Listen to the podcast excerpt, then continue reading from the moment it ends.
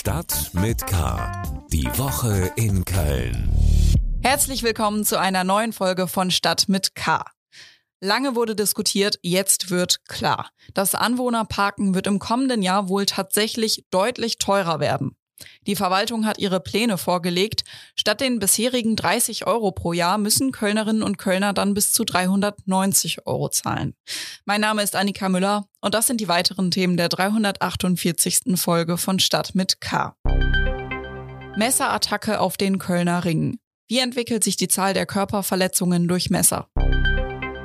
Mit 15 PS über den Rhein schippern. Das geht jetzt auch ohne Führerschein. Die Kölner Oberbürgermeisterin Henriette Reker kritisiert die Ergebnisse des Flüchtlingsgipfels. Die Kölner Band Metropolis veröffentlicht eine Single zum Muttertag. Thema der Woche. Dass das Parken für Anwohner in Köln teurer werden wird, darüber sprechen wir ja schon länger, beziehungsweise darüber wird auch schon länger diskutiert. Und jetzt hat tatsächlich die Verwaltung ihren Plan vorgelegt, wie das Ganze aussehen soll. Bei mir im Studio sitzt jetzt Paul Groß. Paul, über welche Erhöhung der Kosten sprechen wir da tatsächlich? Ja, hi Annika. Ähm, bislang hat das Anwohnerparken äh, für alle ja immer 30 Euro im Jahr gekostet. Das war eine reine Bearbeitungsgebühr. Ähm, jetzt wird sich das deutlich verändern. Äh, die Preise liegen jetzt bei bis zu 390 Euro. Ähm, die gelten für Autos, die zwischen 4,71 Meter und 5,60 Meter lang sind.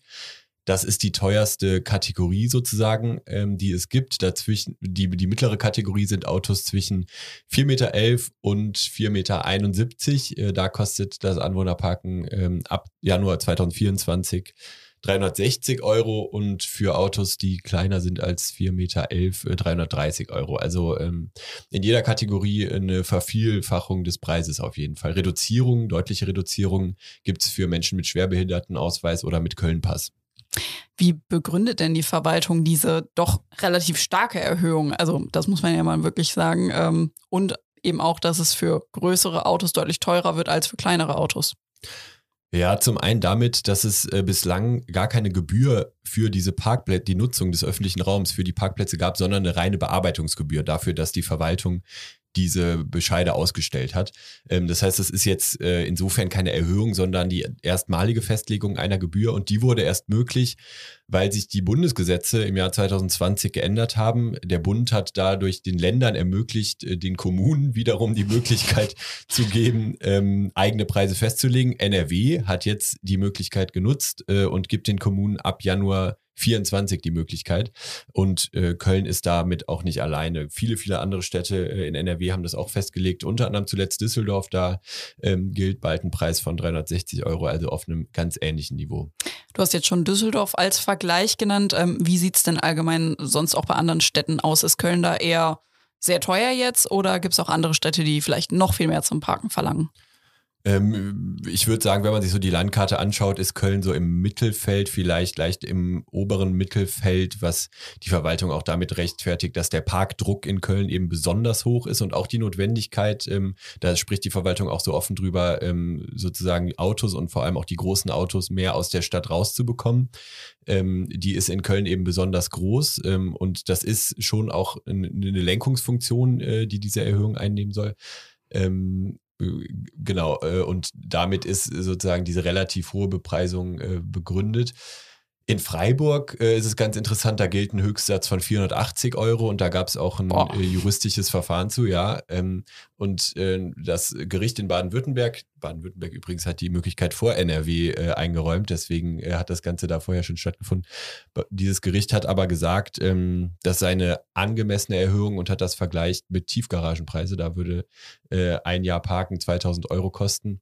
Man muss jetzt, um eine weitere Schleife vielleicht noch zu drehen, für die Nutzer sagen, der Anwohnerparkausweis, der gilt ja weiterhin nicht als Garantie für einen Parkplatz, sondern es ist sozusagen ein Vorrecht. Also ähm, wenn ein Parkplatz frei ist, dann darf man da parken, wenn das auf das eigene äh, Anwohnergebiet äh, fällt. Aber wann ist schon mal ein Parkplatz frei vor der Tür? Parkplatz frei, genau. Wenn eben keiner frei ist, dann hat man auch kein Anrecht darauf. Insofern funktioniert der Vergleich zur Tiefgarage natürlich nicht so eins zu eins, aber genau, Köln ist da so ein bisschen im oberen Mittelfeld ähm, anzusiedeln. Man muss aber auch sagen, Stockholm, um mal ein ganz anderes Beispiel äh, zu nehmen, auch eine Stadt mit ungefähr einer Million Einwohner hat aktuell einen Preis von bis zu 1300 Euro. Also ähm, international schwankt das auch ziemlich. Es gibt äh, Städte, in denen das weiterhin auf einem ganz niedrigen Niveau ist, aber eben auch Städte, die weit drüber sind. Ähm, in Köln jetzt rund 360 Euro im Schnitt. Vielen Dank, Paul Groß. Wir halten fest, das Anwohnerparken wird im nächsten Jahr wahrscheinlich deutlich teurer. Der Rat muss da noch zustimmen, aber das wird auch ziemlich wahrscheinlich passieren. Äh, das wird ganz sicher passieren, denn die drei Fraktionen des Ratsbündnisses, Grüne, CDU und Volt, die waren äh, in die Beratung vorher sehr intensiv involviert und da haben viele, viele, viele Verhandlungen stattgefunden über äh, lange, lange Monate und die Zustimmung ist jetzt tatsächlich eine reine Formsache. Das wird kommen. Alles klar. Vielen Dank, Paul. Mehr Infos gibt es auf ksta.de. Dieser Podcast wird für Sie kostenlos vom Kölner Stadtanzeiger bereitgestellt. Wir freuen uns, wenn Sie unseren investigativen Lokaljournalismus unterstützen, indem Sie unser digitales Abo KSTA Plus ausprobieren. Die ersten vier Wochen kosten Sie nur 99 Cent. Alle Infos und Angebote finden Sie unter ksta.de slash pluspodcast.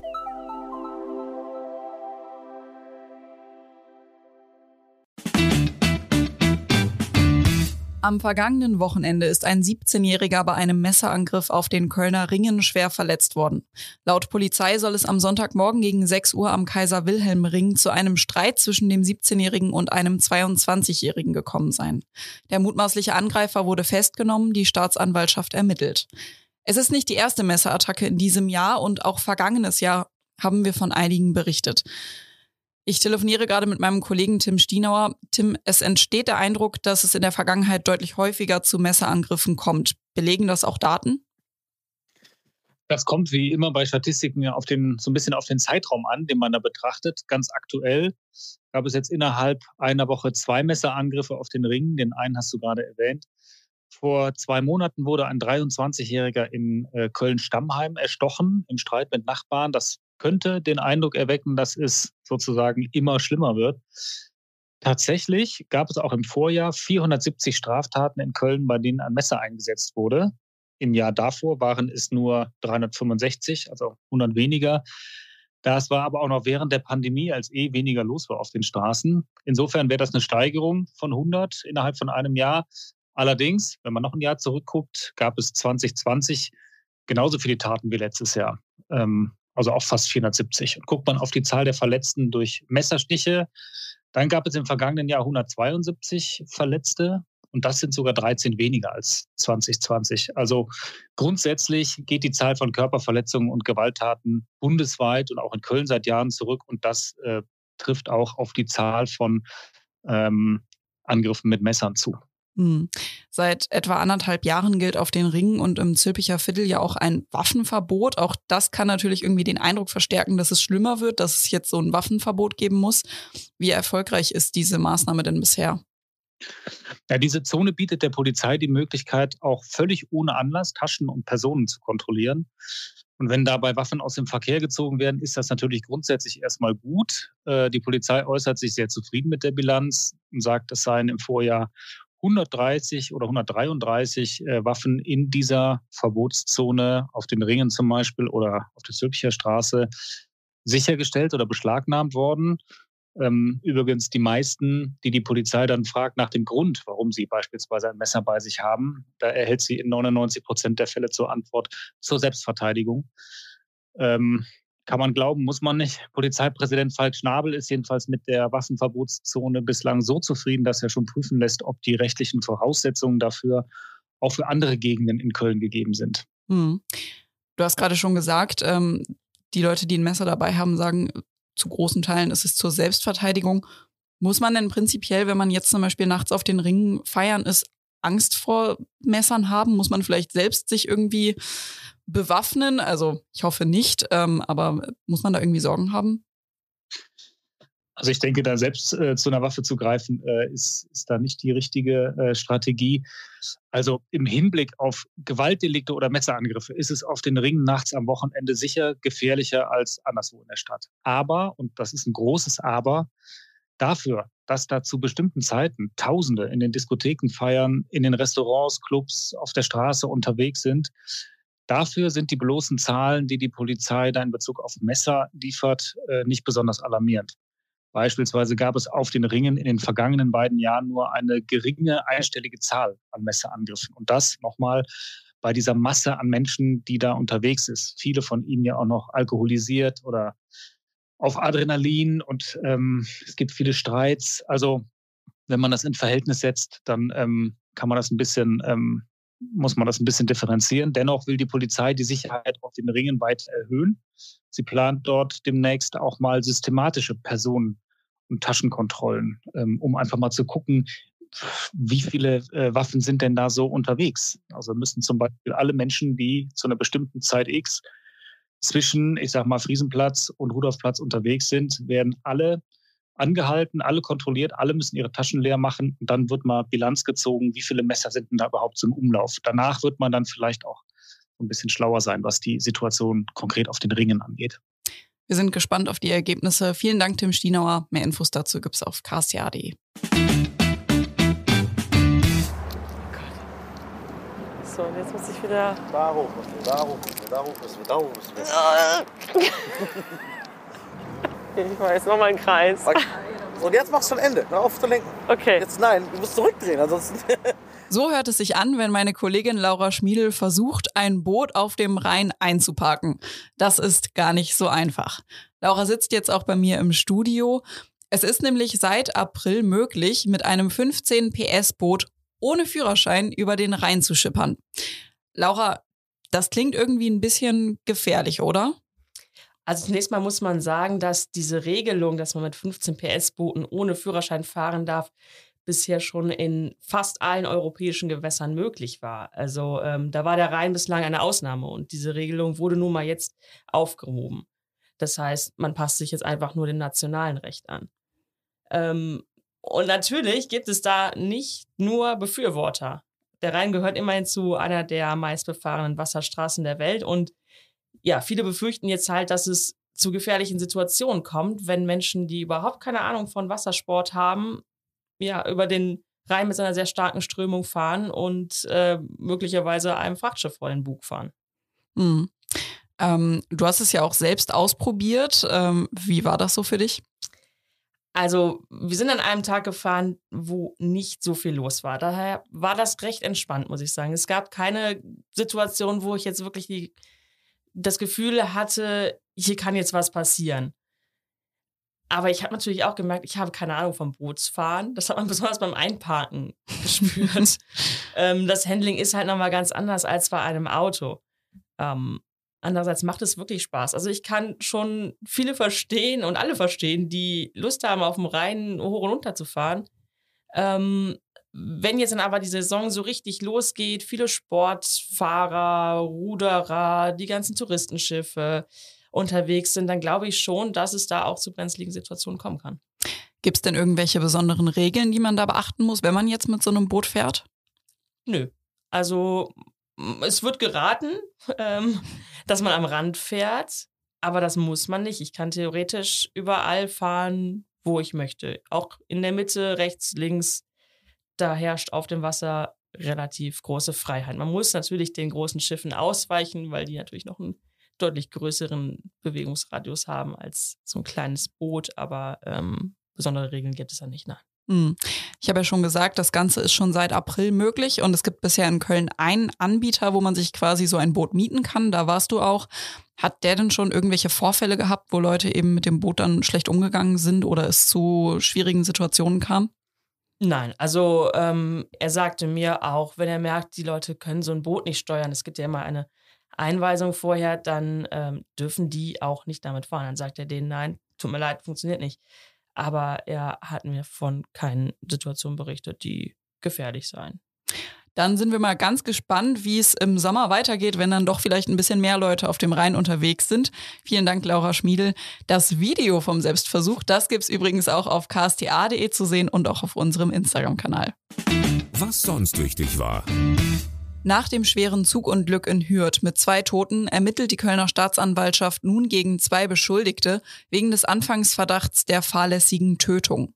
Einer der Beschuldigten war laut Staatsanwaltschaft am Unfalltag als verantwortlicher Bauüberwacher einer Ingenieurgesellschaft eingesetzt, der andere als Sicherungsposten einer Sicherheitsfirma. Die Staatsanwaltschaft ermittelt nun, ob Verstöße gegen Sorgfaltspflichten vorliegen, die ursächlich für den Tod der beiden Männer gewesen sein können. Im Oktober geht Axel Freimuth, langjähriger Rektor der Universität zu Köln, in den Ruhestand. Am Mittwoch haben die Mitglieder der Hochschulwahlversammlung den Präsidenten der Justus-Liebig-Universität Gießen, Professor Joy Brato Mukacci, zum zukünftigen neuen Rektor gewählt. Kölns Oberbürgermeisterin Henriette Reker bemängelt die Ergebnisse des Flüchtlingsgipfels von Bund und Ländern. Der Bund stellt für 2023 eine Milliarde Euro mehr zur Verfügung, um die Bundesländer und Kommunen bei der Unterbringung und Betreuung von Geflüchteten zu entlasten. Das sei aber bei weitem nicht auskömmlich, sagt Reker. in erster Linie wegen Karneval und den guten Trainingsbedingungen wie sich jeder vorstellen kann. Nein, ich glaube einfach, weil der Weg noch nicht zu Ende ist und weil wir es ja schon, also wir haben es ja schon kommuniziert, dass es eigentlich nur darum geht, einfach das dann zu veröffentlichen. Also es gab jetzt nichts, so wie wir gesagt haben, es gab jetzt keine Verhandlungen, keine Gespräche, die darauf hingezielt haben, was wir noch verändern wollen, sondern wir wollen den Weg weitergehen ich freue mich auf den Weg und, ähm, und deswegen haben wir das aus meiner Sicht oder aus unserer Sicht sehr unkompliziert gemacht.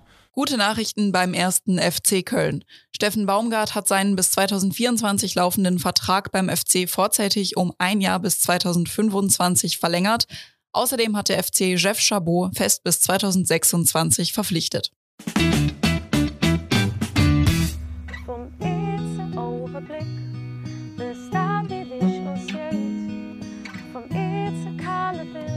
Bis mir Herz nie mich schlägt. Ja, wo ich auch bin, wenn nix mehr egal geht, dann spiel ich für dich ein Lied. Denn Mom, Mom, das ist für dich. Das war ein Ausschnitt aus Mam, der neuen Single von Metropolis, einer komplett weiblichen kölschen Band rund um die Sängerin Linda Theodosio. Die kennt man zum Beispiel noch von ihrer Teilnahme bei Deutschland sucht den Superstar. Das war 2008. Sie steht aber auch regelmäßig mit den ganz Großen auf der Bühne, gehört etwa zur Peter Maffei Liveband und begleitet aktuell auch als Background-Sängerin Helene Fischer auf ihrer Tour. Passend zum Muttertag bringt sie jetzt aber eben auch mit ihrer Band Metropolis den gefühlvollen Song Mom heraus, auf den sie uns schon bei einem Treffen am Rhein einen Vorgeschmack gegeben hat.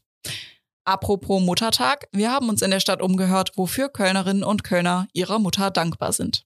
Ich bin meiner Mutter dankbar dafür, dass sie uns äh, mit offenen Augen in diese Welt geschickt hat und dass wir auch die Fehler anderer akzeptieren können und daraus lernen können. Ähm, ich bin dafür dankbar, dass sie wie so eine beste Freundin ist, die einem halt immer zuhört und ja, die immer ein offenes Ohr für einen hat und auch wenn die Mama gerade nicht da ist, dass man trotzdem ja, ihr vertrauen kann und sie ihr, also die mir einen Ratschlag geben kann. Ja, letzten Endes für jegliche Unterstützung, egal in welcher Lebenslage, in welcher Situation. Ich glaube, ich kann mich immer auf meine Mama verlassen, egal was auch immer in meinem Leben passiert. Und ja, das gibt einem einfach ein Gefühl von Sicherheit. Und dafür bin ich dankbar. Ähm, ich bin meiner Mama dankbar für ihre bedingungslose Liebe, für ihre Wärme und Sicherheit dass ich sie immer anrufen kann und sie immer für mich da ist und ja, der wichtigste Mensch in meinem Leben ist.